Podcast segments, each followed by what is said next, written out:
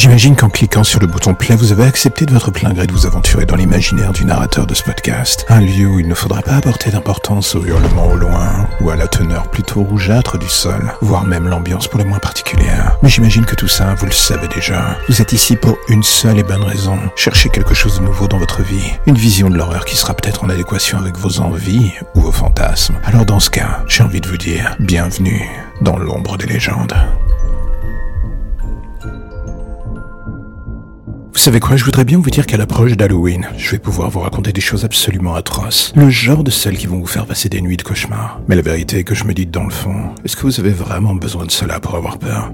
C'est vrai quoi. Il suffit de regarder votre visage le matin au réveil pour comprendre que la vie est le plus grand de vos cauchemars. Moi, en comparaison, je ne suis rien du tout. Le réel vous traumatise. Je ferai jamais mieux. Et même si je mets du cœur à l'ouvrage pour cela, j'avoue qu'en ce moment, je me dis que ça serait un coup d'épée dans l'eau. C'est vrai que je suis un monstre d'une certaine manière. C'est ce que disent les journaux à mon sujet. Ils me labellisent comme le tueur en série du moment, le monstre le plus dégueulasse qui soit, et je leur en veux pas. C'est même flatteur qu'on reconnaisse mon travail à sa juste valeur. L'ennui est qu'avec le temps, je trouve que ça finit par être compliqué de gérer le rayon de mon influence. J'ai des fans, ou devrais-je dire des disciples, qui sont un tout petit peu gênants. Encore une fois, tant qu'ils restent à leur place, je peux apprécier la chose. Mais voilà que ces derniers sont sortis de leur zone de confort ces derniers temps.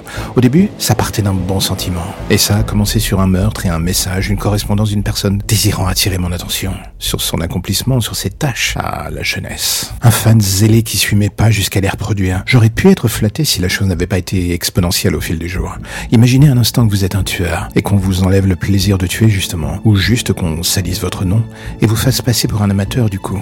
Car oui, ces fans étaient des amateurs et par ricochet je le devenais aussi. Et même si tout ce qu'ils avaient fait partait d'une bonne intention, j'avoue avoir du mal à me dire que cela pouvait durer. Dans le fond de ma tête, j'avais fini par me dire que j'étais un tueur à la retraite, une soi-disant légende. Je voulais juste vivre calmement dans mon coin et voilà qu'on me ramène à mes vieux démons à savoir vous. Je sais pas à quoi ressemblera la soirée d'Halloween, mais ce dont je suis certain en tout cas, est que pour certains, ça sera la dernière sur cette terre. À trop vouloir faire mieux que l'original, on finit par oublier qu'on n'invente plus rien. Il est temps que je remette les pendules à l'heure.